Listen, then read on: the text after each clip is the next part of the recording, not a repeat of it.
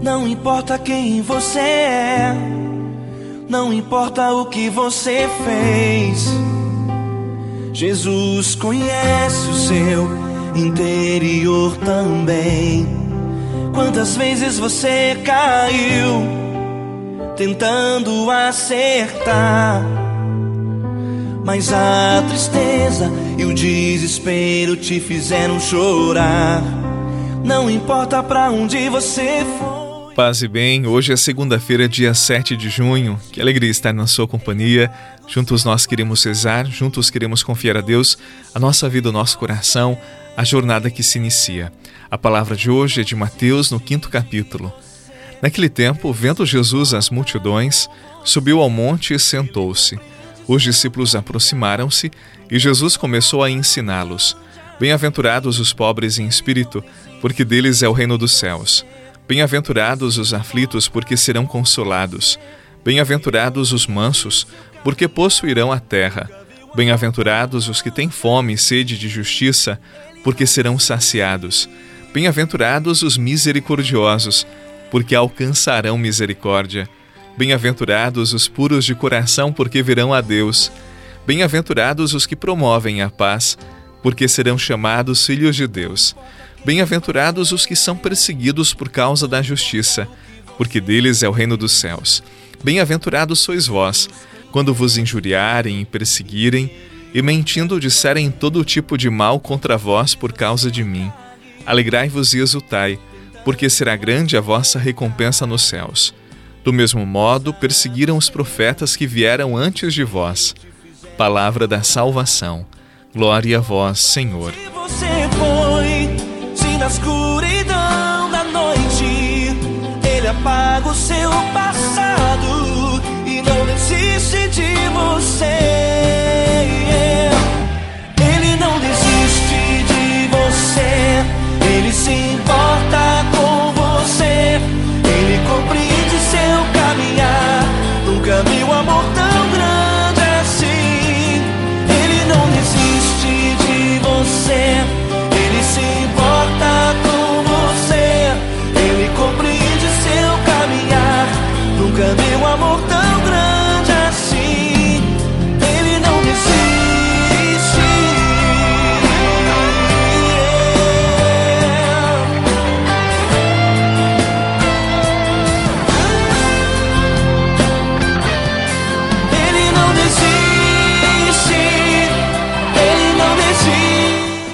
As bem-aventuranças que Jesus nos oferece são um sinal de contradição com a compreensão do mundo de felicidade e alegria.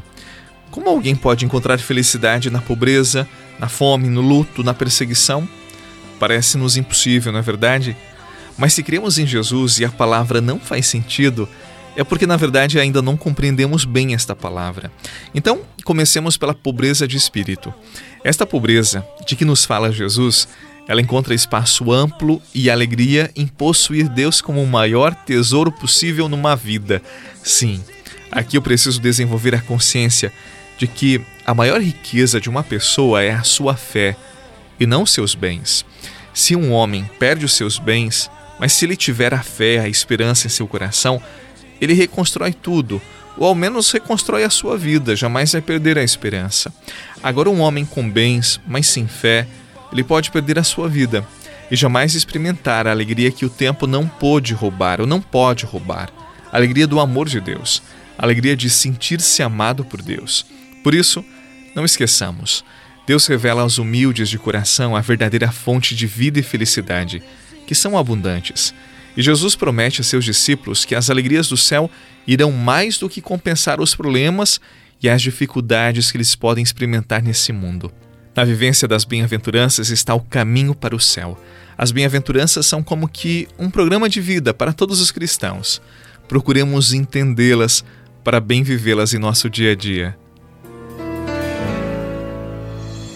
Bem-aventurados os pobres de espírito, porque deles é o reino dos céus. Bem-aventurados os que choram porque serão consolados. Bem-aventurados os mansos, porque eles herdarão a terra. Bem que têm fome e sede de justiça, pois serão saciados. Exultai e alegrai-vos, porque será grande a vossa recompensa nos céus.